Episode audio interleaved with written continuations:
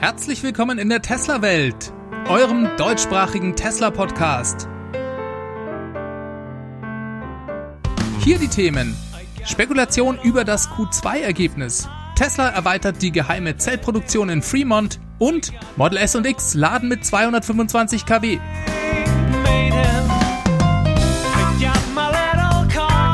Mein Name ist David und das ist die Folge 123.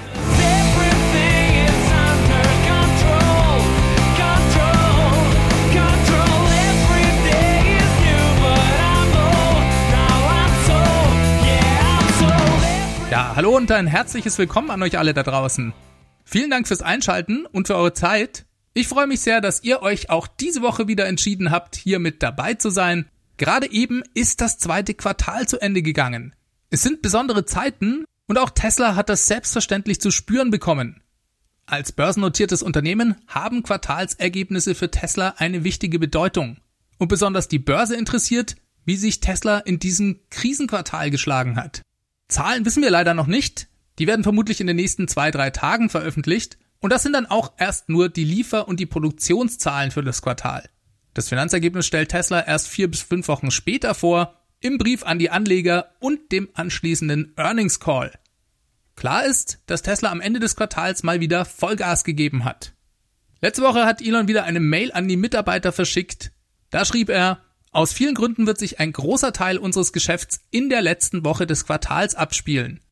Es ist wichtig, dass wir bis zum Ende Juni alles geben und alles daran setzen, ein gutes Ergebnis zu erzielen. Ich würde das nicht zur Sprache bringen, wenn es nicht wirklich wichtig wäre. Danke, Elon. Das ist eigentlich nichts Ungewöhnliches. Elon hat auch in der Vergangenheit immer wieder solche E-Mails verschickt. Spannend ist natürlich, was er genau mit Good Outcome, also mit einem guten Ergebnis meint. Meint er etwa einen kleinen Gewinn erreichen zu können? Darauf spekulieren manche Leute. Das wäre schon eine Sensation. Denn die Fabrik in Fremont, die war ja über einen Monat lang geschlossen. In der Zeit wurde kein einziges Fahrzeug gebaut. Wie sollte das also gehen? Man kann berechtigterweise ein großes Fragezeichen hinter die weltweite Nachfrage machen. Viele Leute erwarteten, dass das Q2 zahlentechnisch ein Massaker wird. Ich habe euch ja in der letzten Folge gesagt, dass ich es sehr schwierig finde, hier eine realistische Einschätzung abzugeben. Die Erwartung von der Börse liegt so bei irgendwo zwischen 60 und 70.000 Fahrzeugen.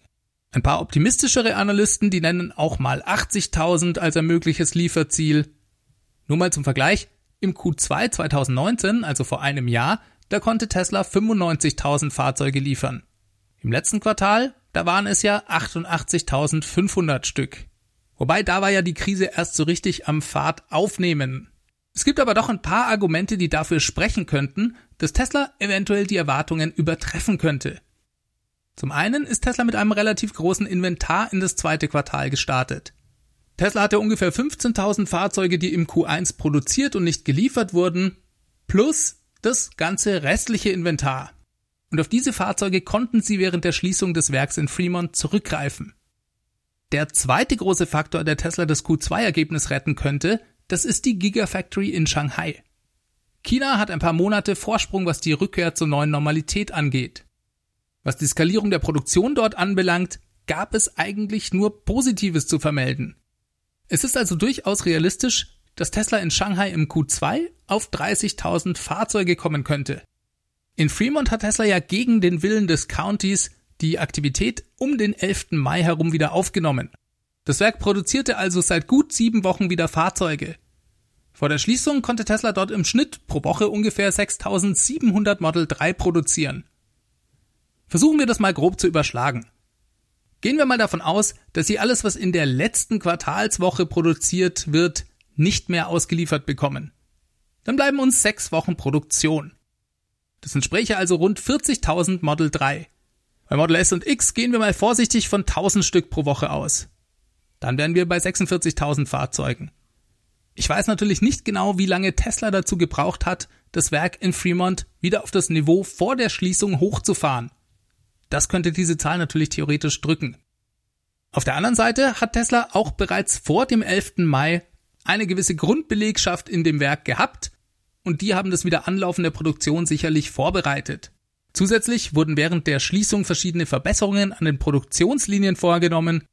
Auch das könnte den Output weiter erhöhen und die anfangs niedrigeren Zahlen durch das Wiederhochfahren ausgleichen. Die große Frage ist, wie viel Model Y hat Tesla produziert? Tesla hat ja bereits gezeigt, dass sie beim Hochfahren der Model Y-Produktion viel schneller sind als bei Model 3 damals. Im Q1 2020 wurden mehr Fahrzeuge hergestellt als in den beiden ersten Quartalen der Model 3 Produktion zusammengenommen.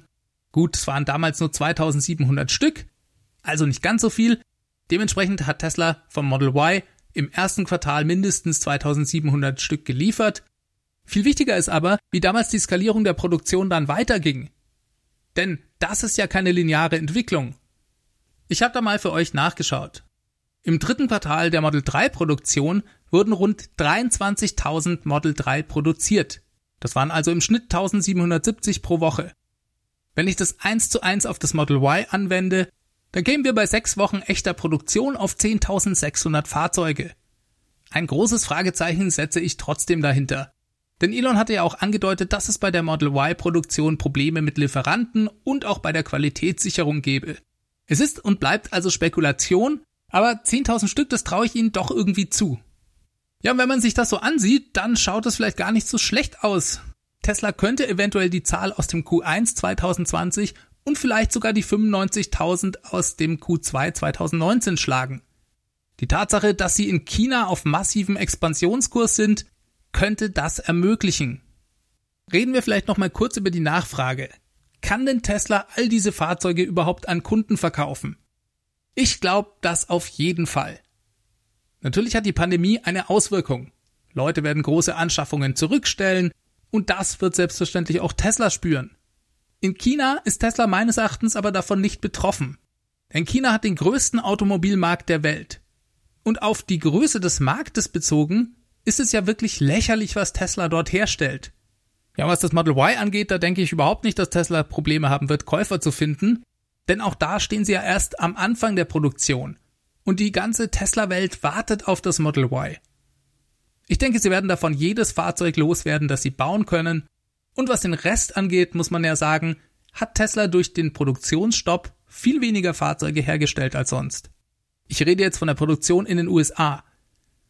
Die, die sie hergestellt haben, dürften sie also auch trotz einer geringeren Nachfrage loswerden.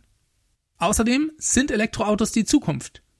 Tesla baut davon die besten, daher stehen sie im Vergleich mit anderen Automobilherstellern, die weiter Verbrenner verkaufen wollen, sowieso viel besser da.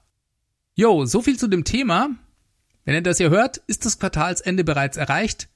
Bis zum Ende der Woche dürfen wir mit den offiziellen Zahlen rechnen. Ich bin sehr gespannt und hoffe, ich liege nicht total daneben mit meiner Spekulation hier. Ach übrigens, eine super coole Meldung bezüglich des Wahnsinns am Ende des Quartals bei Tesla habe ich für euch noch. In der Nähe der Fabrik in Fremont wurde nämlich einer der Tesla Semi-Prototypen gesichtet, wie er neue Fahrzeuge aus der Fabrik abtransportierte. Ich denke, auch das meinte Elon damit, wenn er in seiner E-Mail schrieb, dass Tesla am Ende des Quartals alles geben muss. Der Tesla Semi-Truck, vollgeladen mit brandneuen Teslas, das ist ein Bild, an das wir uns schon bald gewöhnen dürfen.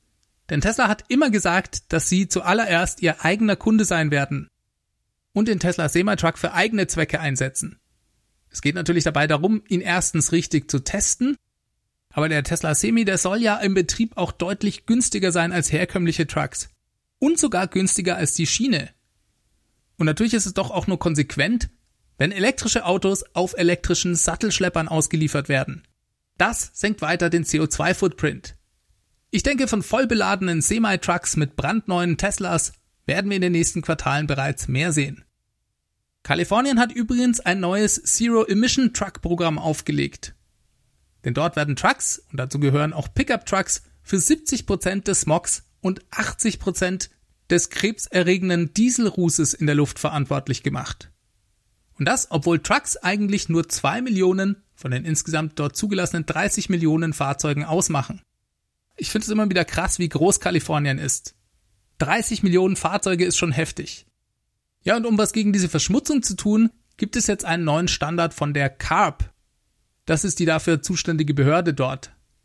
Hersteller von größeren Trucks werden ab 2024 dazu gezwungen, den Prozentsatz der von ihnen verkauften Elektro-LKWs nach und nach zu erhöhen. Trucks, und dazu gehören auch größere Pickup-Trucks, die werden in den USA nach verschiedenen Klassen eingeteilt. Hier dreht es sich um die Klassen 2b, das sind eben diese größeren Pickup-Trucks, bis hin zu Klasse 8, das sind die Semi-Trucks. Bis 2035 müssen dann 55 Prozent aller Klasse 2b bis 3 Pickup-Trucks voll elektrisch sein.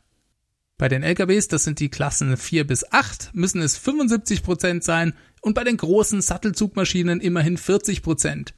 2045 soll dann ganz Schluss sein mit Verbrennungsmotoren bei Trucks. Das geht manchen Leuten noch nicht weit genug. Ich meine sogar, dass Tesla von der CARB gefordert hatte, dieses Programm doch nicht erst 2024 starten zu lassen, sondern bereits ein paar Jahre früher. Trotzdem ist das natürlich etwas, was auch Tesla in Bezug auf den Semi-Truck und den Cybertruck helfen wird. In Kalifornien geht man davon aus, dass diese Auflagen bis 2035 über 300.000 vollelektrische Trucks auf die Straßen bringen könnte 300.000 klingt für mich ehrlich gesagt etwas unterambitioniert. Ich hoffe, es werden deutlich mehr sein, einfach weil auch elektrische Trucks günstiger im Betrieb sein werden. Wir wechseln mal das Thema. Ich habe nämlich noch eine positive Nachricht für alle, die sich für das Model Y interessieren. Insbesondere für das Model Y mit sieben Sitzen. Diese Option, die sollte ja eigentlich erst 2021 auf den Markt kommen. Wir reden hier von den USA. Allerdings twitterte Elon diese Woche, dass man vermutlich mit dem Beginn der Produktion für diese Variante bereits zu Beginn des vierten Quartals rechnen könne. Beim Kunden dürften diese Fahrzeuge also im Lauf Oktober oder November in den USA landen. Das ist mal wieder eine Beschleunigung des Zeitplans der Produktion beim Model Y. Kann natürlich auch sein, dass dies einer gewissen Sorge um die Nachfrage angesichts der weltweiten Pandemie geschuldet ist. Denn es gibt potenzielle Kunden wie mich, die sehr gerne diese siebensitzige Konfiguration hätten. Naja, und wenn Tesla die Variante früher anbietet, dann erweitern sie dadurch ihre Palette und damit auch die Menge der potenziellen Käufer. Dann habe ich noch eine weitere Meldung zum Model Y für euch, denn Tesla bietet inzwischen auch eine Anhängerkupplung für das Model Y an, für Fahrzeuge, die das nicht direkt ab Werk installiert haben. Das ist natürlich schon sehr cool, denn anfangs wurde diese Option ja gar nicht angeboten. Das Ganze kostet 1200 Dollar. Das sind 200 Dollar mehr, als wenn man die Anhängerkupplung direkt beim Fahrzeugkauf mit dazu konfiguriert. Das finde ich aber okay, denn dieser Preis schließt bereits die Installationskosten im Service Center mit ein. Eine kleine Auffälligkeit gab es bei der Geschichte, denn Tesla gibt hier verschiedene Zuglasten an, abhängig von der Felgengröße. Komischerweise sagen sie, dass man mit 19 und 21 Zoll Felgen bis zu 3500 Pfund, das sind umgerechnet 1587 Kilogramm, ziehen darf. Das gilt allerdings nicht für die 20 Zoll Reifen. Da gehen dann nur 2300 Pfund. Das wären dann 1043 Kilogramm. Nicht so ganz klar, wieso man ausgerechnet mit den 20 Zöllern weniger ziehen sollte als mit den 21 Zöllern.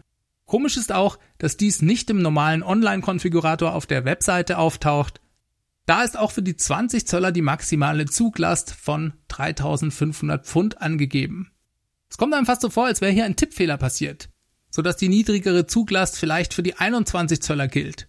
Im Moment wissen wir es nicht. Falls es da ein Update gibt, werde ich es euch selbstverständlich wissen lassen. Reden wir mal über ein Tesla-Projekt namens Roadrunner. Das ist Teslas geheimes Batteriezellprogramm in Fremont. Auf dessen eigentliche Enthüllung hoffen wir ja am Battery Day Gerüchteweise wurde über das Programm bereits im Februar von Electrek berichtet. Und diese Woche da ist zum ersten Mal auf Twitter ein Dokument publik geworden, in dem Tesla offiziell das Projekt Roadrunner namentlich erwähnt. Das Dokument ist schon etwas älter. Tesla hat nämlich bereits am 20. März 2020 beim Bezirk Alameda einen Antrag auf die Erweiterung zweier Gebäude gestellt.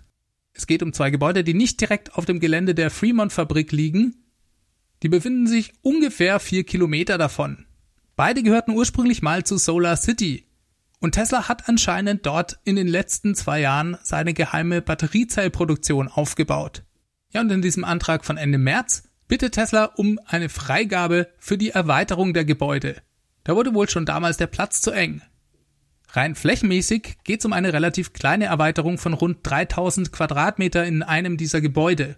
Nach dieser Vergrößerung stehen dort dann insgesamt 14.400 Quadratmeter zur Verfügung. Das zweite Gebäude hat ungefähr 6.700 Quadratmeter, nur mal zum Vergleich. Tesla schreibt interessanterweise explizit, dass es um die Erweiterung eines Bereichs für Forschung und Entwicklung und zur Unterbringung von neuem Equipment zur Herstellung von Batteriezellen geht. In Klammern für das Projekt namens Roadrunner, Klammer zu. Dort sollen insgesamt rund 470 Mitarbeiter arbeiten, 400 davon in vier verschiedenen Schichten, also mit je 100 Mann pro Schicht. Die sollen sich dann 24/7 um die Batteriezellproduktion kümmern. 100 Mann pro Schicht, das klingt ja schon mal gar nicht so wenig. Und dann standen da noch ein paar interessante andere Sätze. Ich zitiere euch das mal. Im Rahmen des vorgeschlagenen Projekts wird ein Anstieg des betrieblichen Stromverbrauchs auf fast 92.800 Megawattstunden pro Jahr prognostiziert. Das heißt, eine Zunahme von etwa 72.800 Megawattstunden pro Jahr. Der bestehende Strombedarf des Terra Batterieproduktionsbetriebs und der Forschung und Entwicklungseinrichtung in beiden Gebäuden werde weiterhin bestehen bleiben. Der erhöhte Stromverbrauch ist auf den elektrischen Energiebedarf des neuen Equipments zur Batterieproduktion zurückzuführen, in Klammern Roadrunner. Zitat Ende. Dann listen sie noch eine ganze Reihe von Materialien auf, die sie zur Herstellung der Batterien benötigen werden. Und sie schreiben, dass sie für diese Erweiterungen rund drei Monate Zeit einplanen. So, was ist davon zu halten? Also ich finde das insofern interessant, da Tesla hier den Begriff Terra Battery Manufacturing verwendet. Denn das ist ja wohl ein Hinweis auf einen irgendwann geplanten Output im Terawattstundenbereich. Auch wenn man sich das zu Beginn freilich kaum vorstellen kann. Auch sagt Tesla ganz klar, dass es hier bereits Zellproduktion bisher gab, denn es geht ja um eine Erweiterung. Ja, und dann ist auf jeden Fall der massive Anstieg an Energie, die benötigt wird, bemerkenswert. Sie schreiben, dass der bisherige Verbrauch bei circa 20 Megawattstunden im Jahr lag. Das ist allerdings eine Zahl aus dem Jahr 2017. Und jetzt soll der Bedarf um fast 73.000 Megawattstunden jährlich steigen. Und dieser Anstieg kommt nur durch das neue Equipment zustande. Daraus wird leider nicht ersichtlich, wie viel denn die bisherige Batteriezellproduktion dort verbraucht hat. Wie gesagt, diese 20.000 Megawattstunden jährlich ist eine Zahl aus dem Jahr 2017. Vielleicht ist der Unterschied an sich aber auch nicht so wichtig. Der massive Anstieg beim Bedarf an Energie weist auf jeden Fall auf eine nicht zu verachtende geplante Zellkapazität hin, was den jährlichen Output angeht. Wie groß dieser genau sein wird, das ist eine der großen Preisfragen, für die wir den Battery Day abwarten müssen. Dieser Antrag wurde von Tesla, wie gesagt, am 20. März gestellt. Das war also unmittelbar vor dem Shutdown. Ich gehe also davon aus, dass dieses Projekt sich auf jeden Fall verzögert hat. Kann aber gut sein, dass Tesla dies bis zum 15. September fertig bekommt. Ich glaube sogar, dass es eine Voraussetzung dafür ist, dass der Battery Day am 15. September stattfindet. Kommen wir noch zu einem klasse Update für Model S und X. Überhaupt finde ich, dass es richtig krass ist, wie Tesla das Model S und X seit 2019 verbessert hat. Im März oder April 2019 wurden ja die Raven-Modelle eingeführt. Die Preise wurden massiv gesenkt und seitdem entwickeln sich die Fahrzeuge stetig weiter. Über die 402 Meilen Reichweite beim Model S haben wir ja letzte Woche schon gesprochen. Dann gab es aber auch noch so Dinge wie ein Leistungsupdate, kürzlich bei den Performance-Varianten.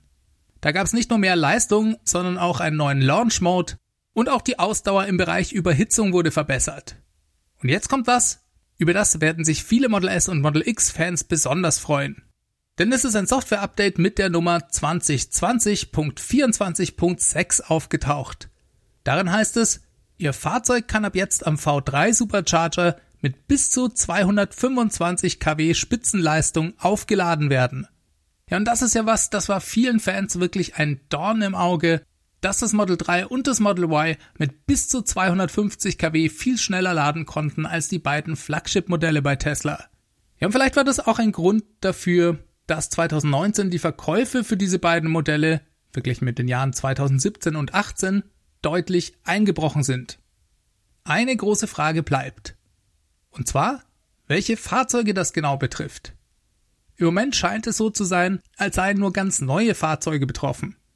Ich habe nur von Fahrzeugen gehört, die frühestens im Januar 2020 gebaut wurden und dieses Update bekommen haben. Bleibt zu beobachten, ob das auch ältere Fahrzeuge betrifft. Trotzdem natürlich eine super Sache, denn damit ist der Vorsprung des Model 3 und des Model Y was das Laden angeht, so gut wie aufgeholt. Mit einer Spitzenleistung von bis zu 225 kW Damit sollten sich laut Tesla 270 Kilometer in weniger als 15 Minuten nachladen lassen.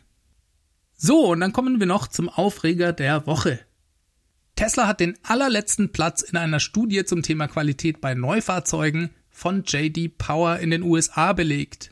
Die JD Power Qualitätsstudie, die ist wohl in den USA ein wichtiges Benchmark. Tesla tauchte bisher als Automobilhersteller darin noch nie auf.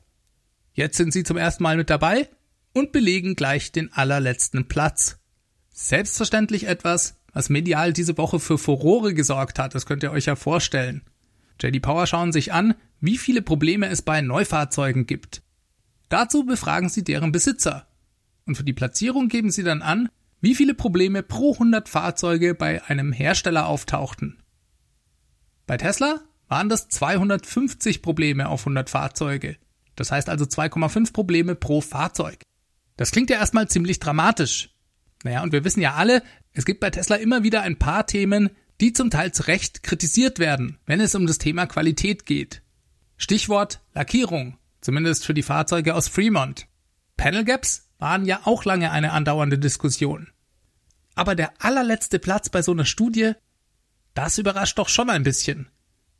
Jetzt gab es in der Tesla-Community viele Diskussionen darüber, inwiefern die Zahlen dieser Studie relevant sind oder nicht, denn Tesla erlaubt JD Power offiziell nicht, diese Studie mit Tesla-Kunden durchzuführen. Da sagen die einen, ist ja klar, Tesla will was verschleiern. Die anderen sagen, na ja, die wollen einfach nicht, dass ihre Kunden belästigt werden. Wie dem auch sei, JD Power hat auch gar nicht Daten aus allen US-Bundesstaaten für Tesla eingeholt, im Gegensatz zu allen anderen Herstellern, wo sie das gemacht haben. Das sind alles so Dinge, die finde ich eigentlich nicht relevant. Ich glaube denen, dass die 250 Probleme pro 100 Fahrzeuge gefunden haben. Beziehungsweise, dass die Tesla-Besitzer, die da mitgemacht haben, diese Probleme angegeben haben. Ich, und da bin ich nicht der Einzige, fanden nur auffällig, dass auch andere Premium-Hersteller in dieser Studie richtig schlecht abgeschnitten haben. Tesla findet sich also in bester oder in schlechtester Gesellschaft, je nachdem, wie man das sieht. Nehmen wir das Beispiel Land Rover, bei denen wurde von 228 Problemen auf 100 Fahrzeuge berichtet. Direkt gefolgt von Audi mit 225 Problemen auf 100 Fahrzeuge. Und auch Volvo und Mercedes-Benz lagen bei über 200 Problemen auf 100 Fahrzeuge. Das finde ich ungewöhnlich. Denn sorry Leute, Volvo, Mercedes und Audi, die bauen geile Autos. Das sind Premium-Hersteller, die nicht dafür bekannt sind, als Schlusslichter auf so einer Qualitätsstudie aufzutauchen. Ach ja, und der Industriedurchschnitt, der lag übrigens bei 166 Problemen auf 100 Fahrzeuge. Das muss man noch mit dazu sagen. Also über 200 Probleme zu haben, da liegt man schon richtig weit unter dem Durchschnitt. Woran könnte das liegen? Die beste Erklärung, die ich finden konnte, die hatte mein Podcast-Kollege Rob Maurer vom Tesla Daily Podcast gehabt. Der hat sich intensiv damit beschäftigt und geschaut, was denn als Problem überhaupt per Definition in Frage kommt. Er hat unter anderem Interviews mit dem Chef von JD Power ausgegraben. Ja, und der sagte, es können nicht nur Konstruktionsmängel wie Lackschäden oder verschobene Panel Gaps dort angegeben werden, sondern ein Besitzer, der kann auch durchaus als Problem angeben, wenn er zum Beispiel mit dem Infotainment-System nicht klarkam oder irgendeine Funktionalität des Fahrzeugs einfach schlecht oder enttäuschend fand. Ja, und Rob, der folgerte daraus, dass gerade bei Premium-Marken ja besonders viel Technik mit an Bord ist. Vor allem im Bereich Infotainment, Bordcomputer, Fahrassistenzsysteme und so weiter. Ja, und von daher steigt natürlich gerade bei den Premium-Herstellern die Wahrscheinlichkeit, dass der eine oder andere Kunde damit nicht klarkommt und das dann als Problem angibt. Das hat dann gar nichts damit zu tun, dass irgendwas schlecht gebaut wurde und es tatsächlich Mängel gibt, sondern vielleicht gefällt mir als Kunde einfach nicht, dass im Tesla Model 3 das Handschuhfach sich nur über den Touchscreen öffnen lässt. Das zählt dann auch als Problem. Ist aber von Tesla genauso vorgesehen. Dann fand ich noch einen weiteren Punkt interessant. Der Präsident von JD Power, der hat gegenüber CNBC in einem Interview gesagt, dass gerade bei Elektrofahrzeugen auch Beschwerden oder Probleme bezüglich der Reichweite angegeben wurden. Zum Beispiel, wenn diese niedriger war als eigentlich erwartet oder die Restreichweite nicht richtig angezeigt wurde.